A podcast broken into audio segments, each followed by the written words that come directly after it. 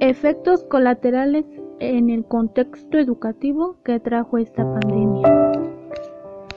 La educación, como ya sabemos en México, está pasando por un gran abismal de diferencia, incluso entre la clase media y la clase alta. No se diga la gran diferencia que existe en relación con la clase baja.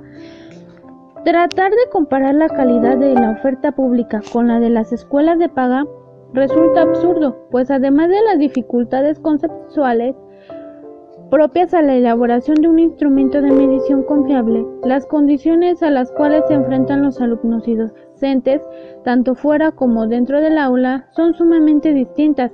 Aún más los docentes de escuelas públicas muchas veces se ven restringidos por los recursos limitados con las cuales no cuentan y a pesar de las condiciones desfavorecedoras logran idear estrategias para responder tanto a los planes y programas de estudio como a las necesidades particulares de sus alumnos. Como se ve, existe una clarísima desventaja en el acceso a la educación de calidad para ciertos sectores. Ahora, con el confinamiento en el hogar, las cosas se complican aún más en este rubro. Asimismo, esto puede ser un problema, no solo para la clase media o baja, sino para todos los niños que no están asistiendo a clases. Y las complicaciones que esto trae son diversas. Por ejemplo, la dificultad que tienen los profesores para mantener en orden un aula digital por la propia inquietud de los niños. Además, que para ellos la cuarentena puede estar concibiéndose como un periodo vacacional más lo que representa es un reto para los padres y para la sociedad, que para sus padres, además de trabajar, tienen que hacer la de profesores. Esto nos, nos hace cuestionarnos qué será lo que se sucederá con los niños y pensemos bien en ello. ¿Pasarán de año? ¿Volverán a cursarlo? ¿Avanzarán con los conocimientos necesarios?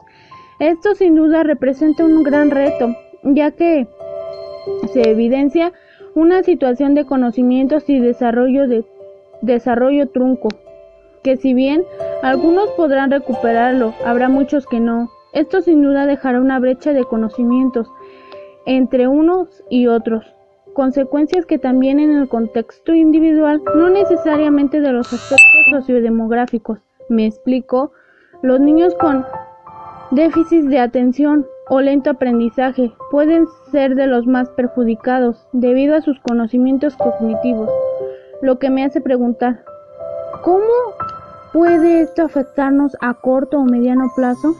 También se debe de mencionar que debido a esta pandemia, el 85% de los alumnos ya no asisten.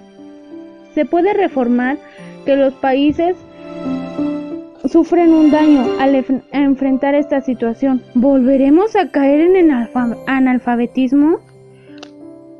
Por otra parte, recordemos que el índice de pobreza en México supera el 50% del total de la población, lo cual significa que más de la mitad del país no tiene acceso a información, mucho menos a la posibilidad de continuar con sus estudios de manera remota, más allá de rellenar los libros de texto que otorga la Secretaría de Educación Pública. Si los países actúan con rapidez, ¿podrían reforzar los sistemas de educación?